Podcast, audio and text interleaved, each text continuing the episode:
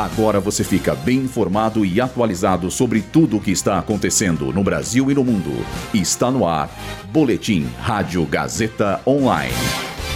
Após queda na pandemia, expectativa de vida sobe no país. Presidente da Argentina, Javier Milei, escolhe ministro da Economia. Símbolos religiosos em repartições públicas é proibido na União Europeia. Eu sou Luísa Borgli e essa é a segunda edição do Boletim Rádio Gazeta Online. Segundo o IBGE, a expectativa de vida do brasileiro ao nascer é de 75 anos e 5 meses em 2022, número que volta a subir após sofrer decréscimo durante a pandemia de Covid-19.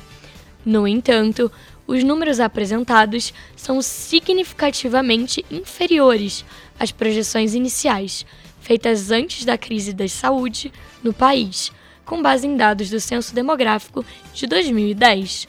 Os dados mostram também que a diferença da expectativa de vida entre homens e mulheres foi de 6 anos e 9 meses para 7 anos.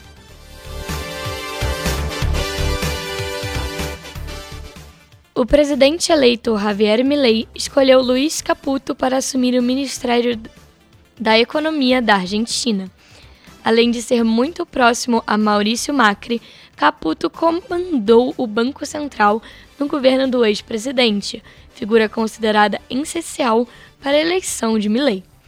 Segundo o presidente argentino, Caputo recebeu um retorno favorável ao apresentar suas propostas em reuniões feitas com membros do Tesouro norte-americano.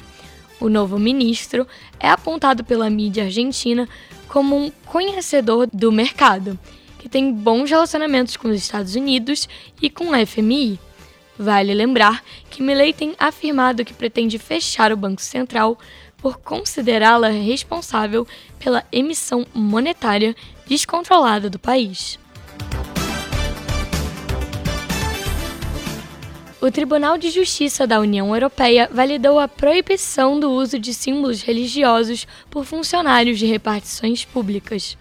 O objetivo da medida é encerrar o debate dos países membros sobre, em especial, o uso da burca, vestimenta típica usada por mulheres islâmicas, visando, de acordo com o Tribunal Europeu, a neutralidade. Logo, a regra passa a valer não só para os adeptos da religião muçulmana, como também para judeus e cristãos que desejem utilizar símbolos religiosos no ambiente de trabalho. Esse boletim contou com roteiro de Gabriel Borgonov, Luísa Borgli e Heloísa Rocha, suporte técnico de Agnoel Santiago, supervisão técnica de Roberto Velela, supervisão pedagógica de Rogério Furlan, direção da Faculdade Casper Libero, Marco Vale. Boletim Rádio Gazeta Online. Rádio Gazeta Online. Você conectado.